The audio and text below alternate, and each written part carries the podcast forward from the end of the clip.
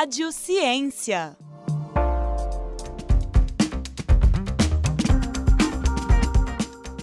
Olá, bem-vindo ao Rádio Ciência. Meu nome é Ana Luísa Perigo, sou estudante de jornalismo da Universidade Federal de Ouro Preto e hoje eu vou entrevistar as autoras do artigo A Pandemia da Covid-19 e as Mudanças no Estilo de Vida dos Brasileiros Adultos, um estudo transversal.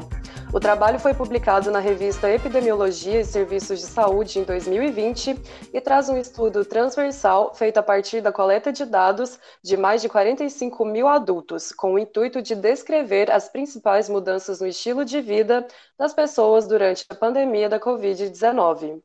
Antes de começar, vamos conhecer as nossas entrevistadas?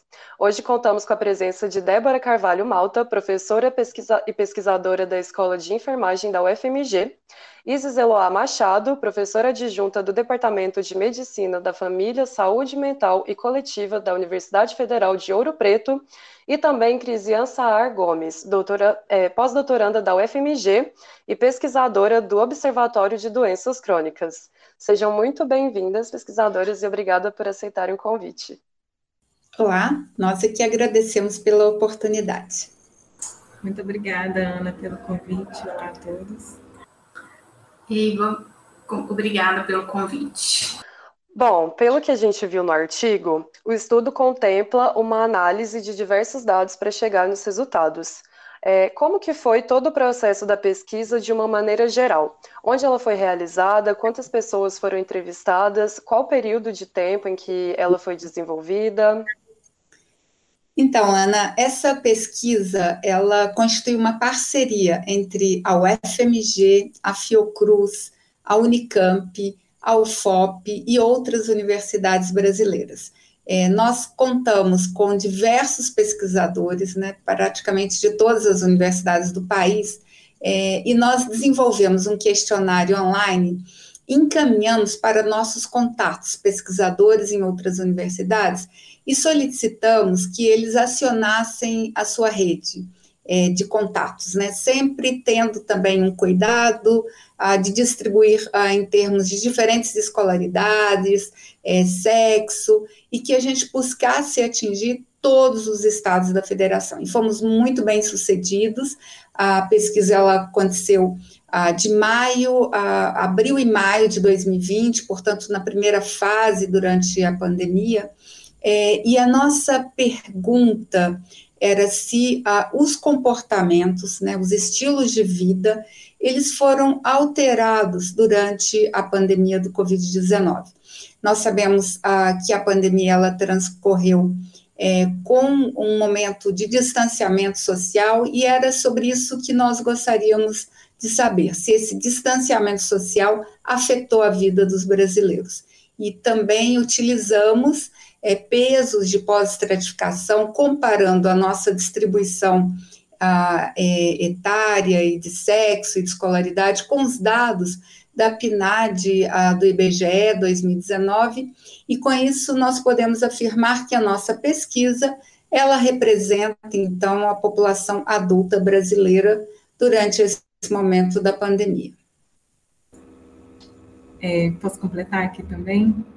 É, o grupo que constituiu é, o grupo de pesquisadores é, da Convid, que é o nome é, que a gente chamou pesquisa, é composto por pessoas que já trabalham com grandes inquéritos em saúde, já têm uma larga experiência é, nesse tipo de pesquisa. Então, nós realizamos uma pesquisa que ela era toda virtual, a gente como a Débora comentou, a gente encaminhou esses links, o link da pesquisa para os nossos contatos, os pesquisadores em todos os estados, e esses links eram encaminhados para as pessoas que iriam responder, e cada pessoa ainda a gente solicitava que encaminhasse para no mínimo mais três pessoas. Então, a gente, além de ter esses contatos espalhados pelo Brasil, a gente ainda fez essa amostragem em bola de neve, em que as pessoas que iam respondendo também iam convidando outras, e isso também contribuiu para a gente ter é, tanto sucesso nas respostas. Além disso, a gente também teve um grande apoio, um, foi um grande sucesso a pesquisa, né? Então a mídia também começou a fazer uma divulgação e aí a gente conseguiu ampliar ainda mais é, o número de pessoas que responderam. E aí a gente montou esse questionário né, com pessoas que já tinham tanta experiência na criação de pesquisas nessa direção, a gente já criou um questionário é, que continha os é, comportamentos em saúde que têm relação especialmente com a saúde mental, com as doenças crônicas não transmissíveis, que a gente já tinha uma hipótese que esse isolamento social poderia agravar esse tipo de doenças, né? Apesar de ser a medida mais eficiente que a gente tinha no momento, né, para conter a pandemia, a gente sabia que isso teria reflexos é, nesses comportamentos que poderiam desencadear é, agudização de doenças crônicas e também desencadear doenças mentais. Além disso, a gente também já imaginava que o empobrecimento da população, né, que a gente viu que muitas pessoas tiveram que deixar de trabalhar para seguir as orientações de ficar em casa, e essa diminuição da renda, né, essa menor condição é, de prover minimamente a própria alimentação é, e outras questões que poderiam influenciar no surgimento das doenças também poderiam é, ser né, um, um fator de risco a mais e a gente também gostaria de investigar.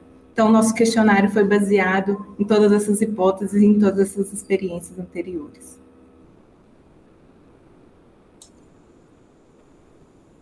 Ana, eu gostaria ainda de complementar que fizemos com todo o rigor científico e aprovamos no Conselho ah, Nacional de Ética em Pesquisa, né? Então, por isso, inclusive, podemos analisar, divulgar, porque a, a pesquisa ela partiu então dessa aprovação no Conselho de Ética.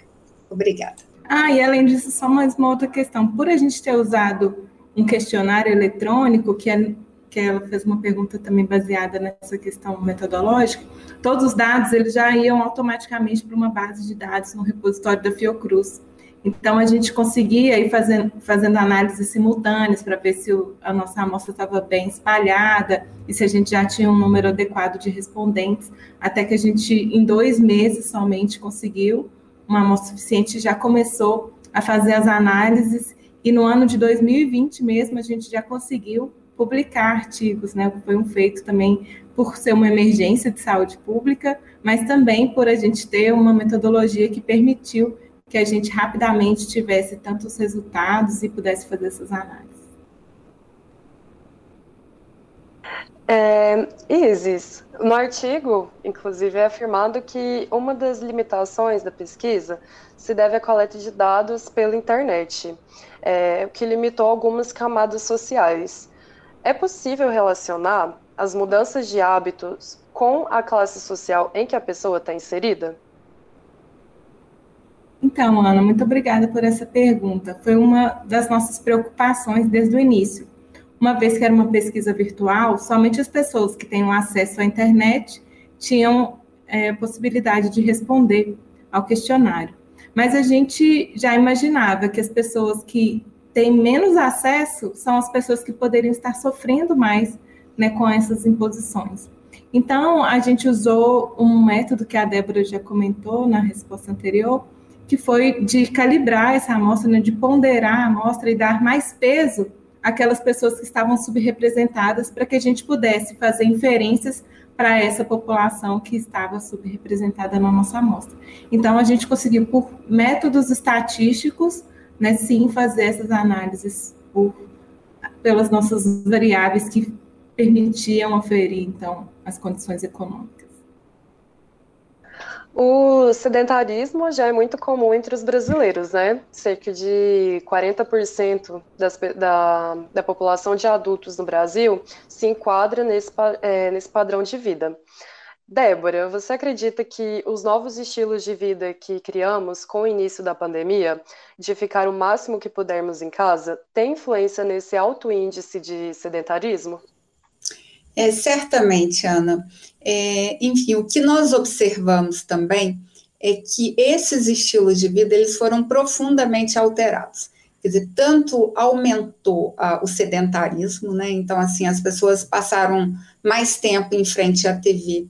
Também aumentaram o tempo de, de home office, né? As atividades do trabalho, elas foram transferidas para frente de um computador. Então, se antes você tinha oportunidade é, de levantar, de, de, ir até o trabalho, né, às vezes até de forma ativa, É, agora, tudo em frente ao computador e num espaço que, enfim, a, é, da sala para a cozinha, para o quarto, né? Então, espaços pequenos, né? E, e, e, muitas vezes horas a fio, né? Assistindo aula, trabalhando, é, e até mesmo o lazer ficou em frente ou ao computador, a, ou então é, a, as telas de televisão.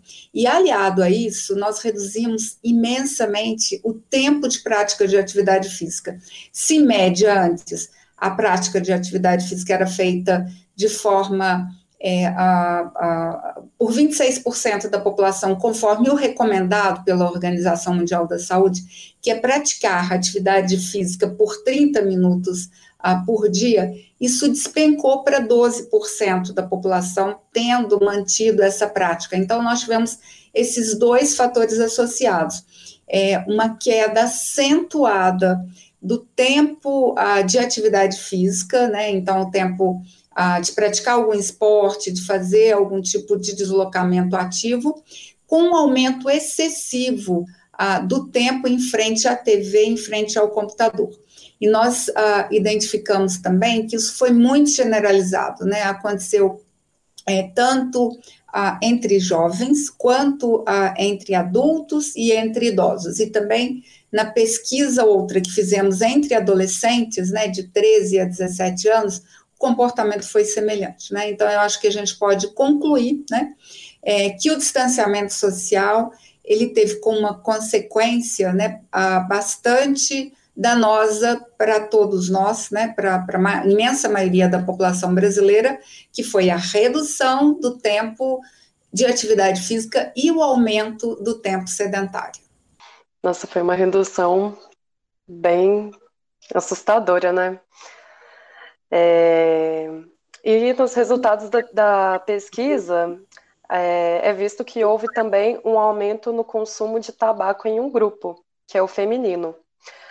Crisia, na sua opinião, é possível afirmar que isso torna mais vulnerável a doenças cardiovasculares e, consequentemente, a Covid-19 e que é preciso dar atenção a esse grupo em particular? Com certeza, Ana. A gente sabe que as doenças crônicas não transmissíveis, elas estão, o tabaco é um dos principais fatores, né, para as doenças, e então, com certeza, esse aumento, né, principalmente no grupo feminino, é, pode estar associado e ao aumento também das doenças crônicas. E é, a gente sabe também que as mulheres que elas tiveram, né, uma, um aumento maior e muito em função de terem mais, ficarem mais em casa, tiveram mais preocupações relacionadas à pandemia, é, além de casa, tiveram que lidar com vários fatores estressantes, né? E a gente sabe que o tabaco é uma forma de lidar com as emoções, né? Então, é uma, uma válvula de escape. Então, com certeza, é, está assim relacionado. E uma vez que esse aumento foi maior entre as mulheres, é possível afirmar, afirmar que isso é resultado da pressão e do afeto negativo que as mesmas sofrem durante o isolamento social? Sim, com certeza. Esse eu acho que é um dos principais é, fatores, né? Então, as mulheres elas tiveram uma, podem ter uma maior pressão e isso, consequentemente, vai aumentar o desejo, né? de fumar, muitas vezes de aumentar ou, ou muitas vezes de iniciar o, o, hábito, né? Que a gente viu que teve também um aumento do início do tabagismo. Ana, como a crise a, a, a, destacou, né, eu acho que assim a pesquisa também identificou que a mulher ela teve uma grande sobrecarga, né? Então assim, se nós ah, já tínhamos assim uma sobrecarga de trabalho, ficar em casa, né, para a grande maioria das mulheres, significou também aumentar o trabalho doméstico, a preocupação com os filhos, né, a, a, preocupação, inclusive, com a harmonia da casa, né, e com o preparo dos alimentos. A nossa sociedade é muito machista, né? É, então, estar em casa na pandemia não necessariamente significou dividir as tarefas para todas as pessoas da casa, de forma alguma. Muitas vezes isso significou uma grande sobrecarga para as mulheres, né? Que além então de trabalhar, elas continuaram trabalhando em home office, mas continuaram também lidando com seus filhos, às vezes os filhos pequenos, preparando o alimento, né, limpando a casa, né? Então tudo isso, como o destacou, leva realmente a um estresse, né? E o cigarro ele meio que funcionou como uma válvula de escape. Eu acho que isso, né, pode explicar de fato as mulheres terem sentido, ah, enfim, mais ansiedade, mais tristeza e aumentando também o seu consumo de, de tabaco, né? Então eu acho que a gente também tem que repensar as nossas relações familiares. Né? O machismo ele também se expressa na não divisão é, equânime né, das tarefas domésticas, né? inclusive nesse momento de tanto sofrimento para todos. Eu queria complementar também, falando que não só dentro de casa, né, a divisão da tarefa dentro de casa, mas com a escola, porque nós mulheres, é, que mesmo as solteiras, assim como eu, tenho um filho sem um, um marido, a gente dividia muito as nossas tarefas, a nossa, nossa educação dos nossos filhos com a escola. E com o distanciamento social, a primeira coisa que, o primeiro equipamento social que a gente perdeu foi a escola e a gente passou a ter que cuidar 24 horas dos filhos, né? E as mães que têm mais filhos e as mães que são sozinhas sofreram ainda mais esse impacto. Então, eu é, acho que esse é um outro fator que contribuiu ainda mais para as mulheres terem sofrido mais com, com, com o distanciamento social e procurarem né, essas estratégias de coping, como cigarro, o uso de álcool, e também promover uma piora da sua saúde mental, né, como já destacado aí pela Débora. Débora, de que forma as mudanças do, no padrão de consumo de álcool e tabagismo citados no artigo são fatores de preocupação na área da saúde? É necessária a criação de mais estratégias para a promoção de saúde nesses grupos? Ana, muito importante essa questão, porque nós vimos ah, entre ah, os tabagistas um aumento de 34% no consumo do tabaco e verificamos também um aumento ah, em 18% no consumo de álcool. É, nós sabemos que é, esses dois fatores, eles são fatores de risco para as doenças crônicas não transmissíveis, né? Então, tanto o álcool, quanto o tabaco, quanto também o sedentarismo é, e alimentação inadequada, elas são fatores que podem é, aumentar doenças como infarto, como acidente vascular cerebral, como câncer, como diabetes, é, e o que nós vimos que tudo isso a, aumentou muito durante a pandemia, ao lado também de uma piora na procura de serviços de saúde, né? As pessoas também, ah, especialmente as pessoas que têm doenças crônicas, elas procuraram menos o serviço de saúde, fizeram menos os seus acompanhamentos, menos exames preventivos, né? Então, assim, o que a gente espera é um aumento das doenças crônicas, né? É, maior gravidade. Então, para isso é muito necessário que a gente tenha uma atenção redobrada. Se eram a, a problemas de saúde é, de, de a, enfim, de, de, grande prioridade, porque essas doenças elas respondem por é, a 75% das causas de morte no país.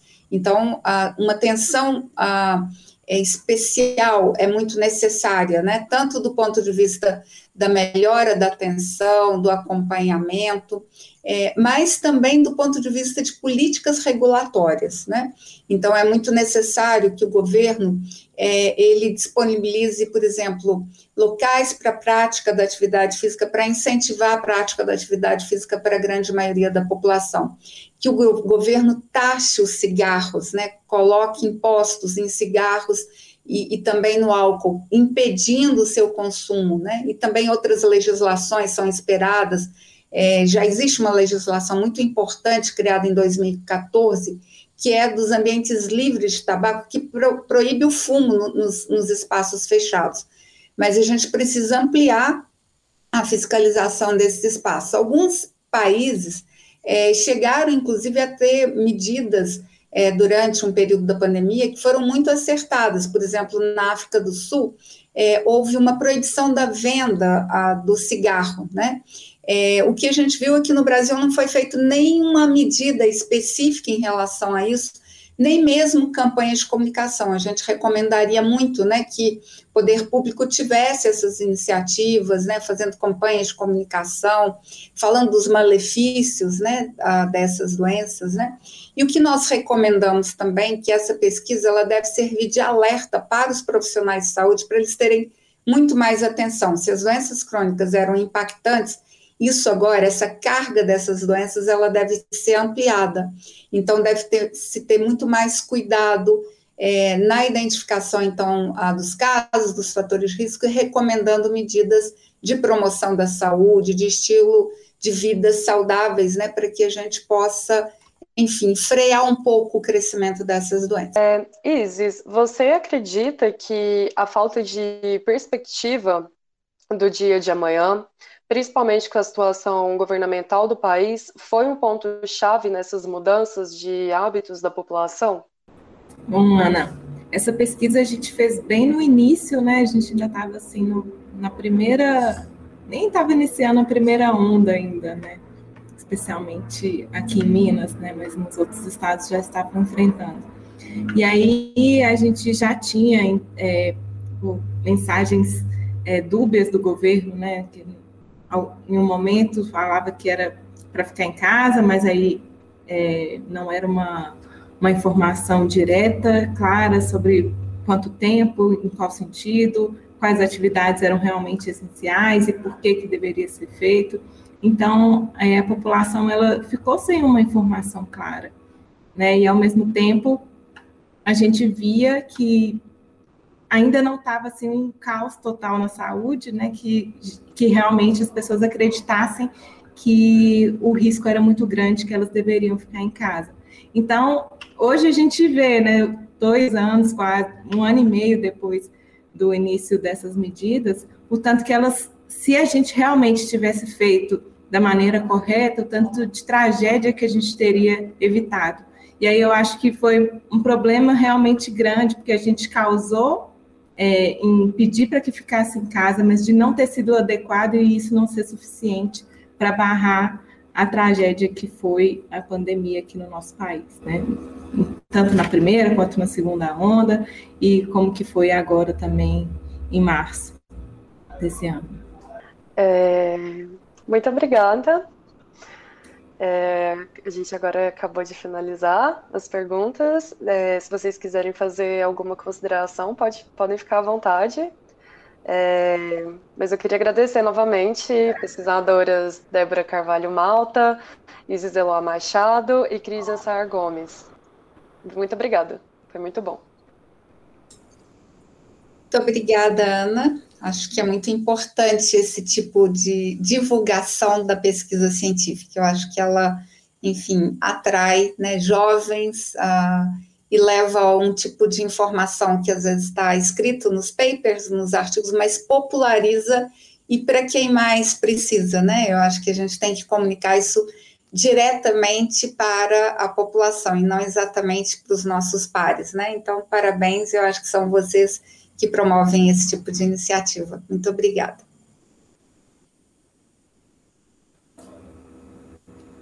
Ana, faço minhas as palavras da Débora, muito obrigada pelo convite e especialmente importante esse espaço para divulgar o trabalho que a gente faz aqui dentro da UFOP, né? A gente tem muita pesquisa acontecendo e muita pesquisa de qualidade. Essa pesquisa que a gente fez mostrou que o o distanciamento social estava sendo realmente feito, né? 75% da população nos informou que estava fazendo, e aí a gente viu também os riscos que foram e que estão sendo, né? É, ficar em casa sem ter um devido apoio, sem ter um serviço que estava preparado para continuar promovendo a saúde, enquanto as pessoas tinham que ficar em casa. Então, assim, fica um aprendizado para as novas pandemias que podem ser que venham, né? A gente é, sabe, ou pelo menos já espera que aconteça. Então, a gente é, fica feliz de poder ter realizado esse estudo para que esse aprendizado fique e que a gente possa planejar melhor as nossas ações no futuro. Muito obrigada, Ana, obrigada, Débora, obrigada, Crisian, pela companhia. Obrigada, Isis, obrigada, Crisian, obrigada, Ana. É, também gostaria de agradecer, agradecer Débora e Isis, também pela participação no, no, no, nas pesquisas, né, nesse trabalho e nos outros, foi um prazer. Eu acho que a gente, com esse estudo e com os outros, nós trouxemos muitas informações importantes que vão subsidiar aí é, algumas políticas e algumas ações necessárias, né, principalmente nos grupos mais vulneráveis, né? Então, onde talvez a gente precise de políticas que diminuam um pouco as consequências, né? Então, foi um prazer, obrigada. Muito obrigada mais uma vez. É, e eu queria dizer que para você que nos assistiu, acompanhe as produções, é, acompanhe as produções da Rádio FOP Educativa por meio do site radio.fop.br e também nas redes sociais. Nosso Instagram é @radiofop e no Facebook Radiofop. Nos principais tocadores de podcast, procure por o Fopcast. Até mais. Rádio FOP Educativa 106.3 FM.